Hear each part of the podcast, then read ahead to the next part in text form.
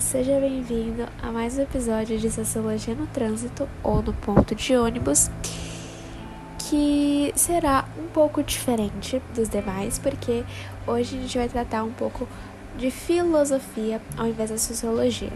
Mas claro que essas duas matérias se intersectam em diversos momentos. Bom, você pode pegar o seu café, fechar aí sua água e me acompanhar nessa jornada. Vamos lá!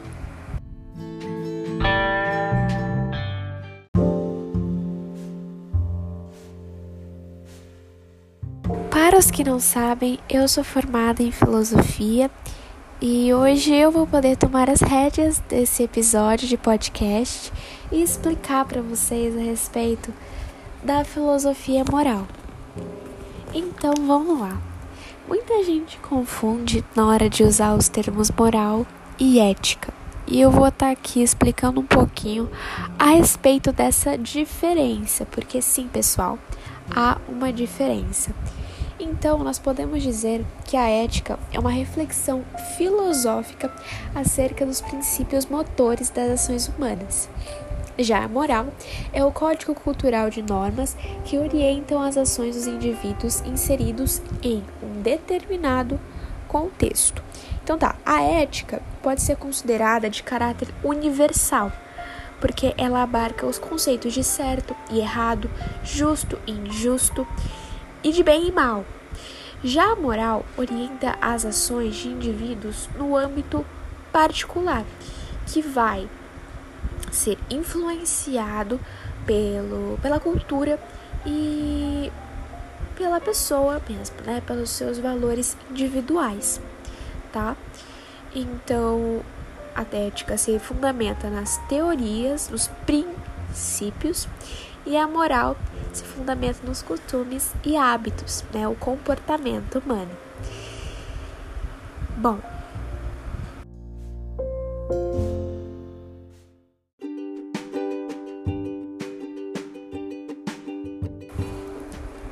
O juízo de realidade é uma constatação de um fato que está presente na realidade. E o juízo de valor é a apreciação positiva ou negativa de algo que nos captou a atenção. Já é, exemplificando a, essa diferença de moral e ética, nós podemos pular para as conceituações, né? O que é esse valor que norteia as ações dos indivíduos em geral?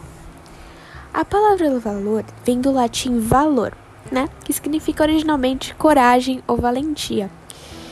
O termo pode ser definido em seu sentido moral como que se põe como ideal para o agente ético e fornece normas para sua conduta. Embora a preocupação com os valores seja antiga, foi só no século XIX que se desenvolveu uma disciplina chamada axiologia. Nietzsche, em 1887, estudou as origens e a formação dos princípios e valores morais da civilização ocidental. Já a moral, como já foi destrinchado, é originada do termo latino moralis. De acordo com Jacqueline Russ, a palavra moral se relaciona com tudo aquilo que é relativo ao ideal e às regras éticas que se aplicam à conduta. Então, nós podemos é, fazer alguns tipos de perguntas, como qual é a atitude correta diante de certa situação, o que devo praticar para chegar à justiça, que tipo de caráter quero desenvolver na minha existência. Já a ética vem do grego éticos, habitual, e se refere à reflexão dos juízos de valor, da prática do bem e do mal. Embora tenha um sentido muito parecido com o de moral, como eu já exemplifiquei, a ética se ocupa com a reflexão acerca dos princípios e noções que determinam a vida moral. Como ciência moral, podemos estabelecer duas vertentes: normas morais e normas jurídicas. Então, neste episódio, nós estudaremos as várias concepções de ética e de moral desenvolvidas ao longo do século na sociedade ocidental.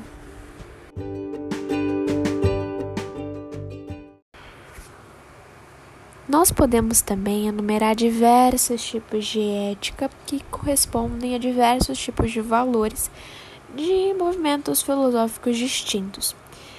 Nós temos a ética sofista, que para quem já estuda filosofia sabe que o movimento sofista é muito falado pela sua ambiguidade na hora de defender valores, né, e ideologias.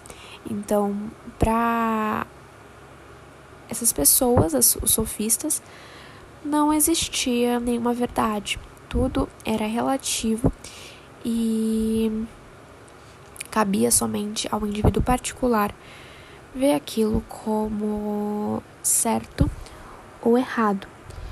Então, as regras e a lei só valem em um determinado local, não existindo padrões universais de moral.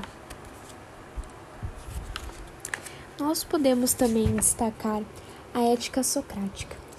Para Sócrates, a moral é o ápice da filosofia, porque para ele o único caminho para se atingir a plena felicidade é na prática da virtude por meio da atitude filosófica. O autoconhecimento era um dos pontos fundamentais da filosofia socrática. Conhece-te a ti mesmo. Todo mundo já ouviu essa frase. Nos ramos dos Instagrams, contas atualmente de YouTube que bombam, há muito essa questão né, do autoconhecimento. Qual a importância de se conhecer, qual a importância de fazer esse estudo sobre si mesmo e Sócrates já respondia essa questão antes de Cristo, né? Nos anos antes de Cristo. Uh, essa frase foi escrita no pórtico do templo de Apolo e era a recomendação básica feita por Sócrates aos seus discípulos. O grande mérito de Sócrates foi ter enfrentado a hipocrisia da sociedade de sua época, propondo retorno às virtudes morais do bem coletivo.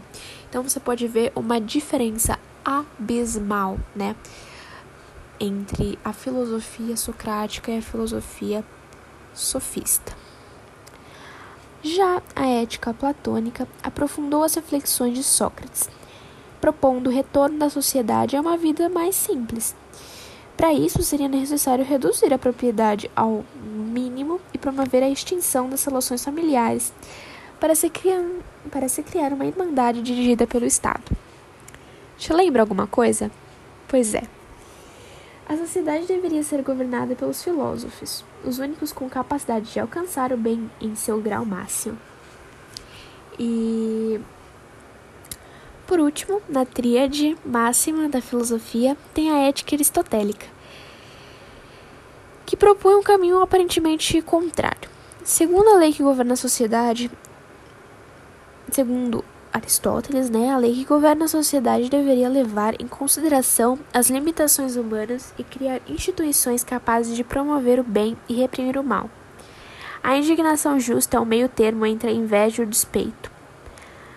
A ética aristotélica pode ser definida como teleológica, né, o estudo da finalidade, que visa atingir um objetivo, sendo preocupada com as consequências das nossas atitudes.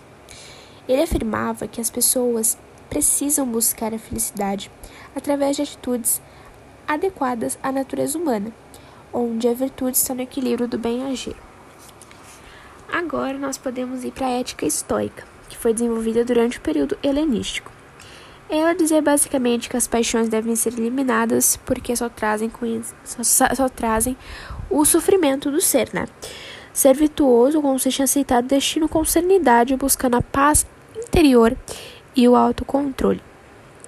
Já a ética epicurista é, considerava o prazer físico também a causa do sofrimento.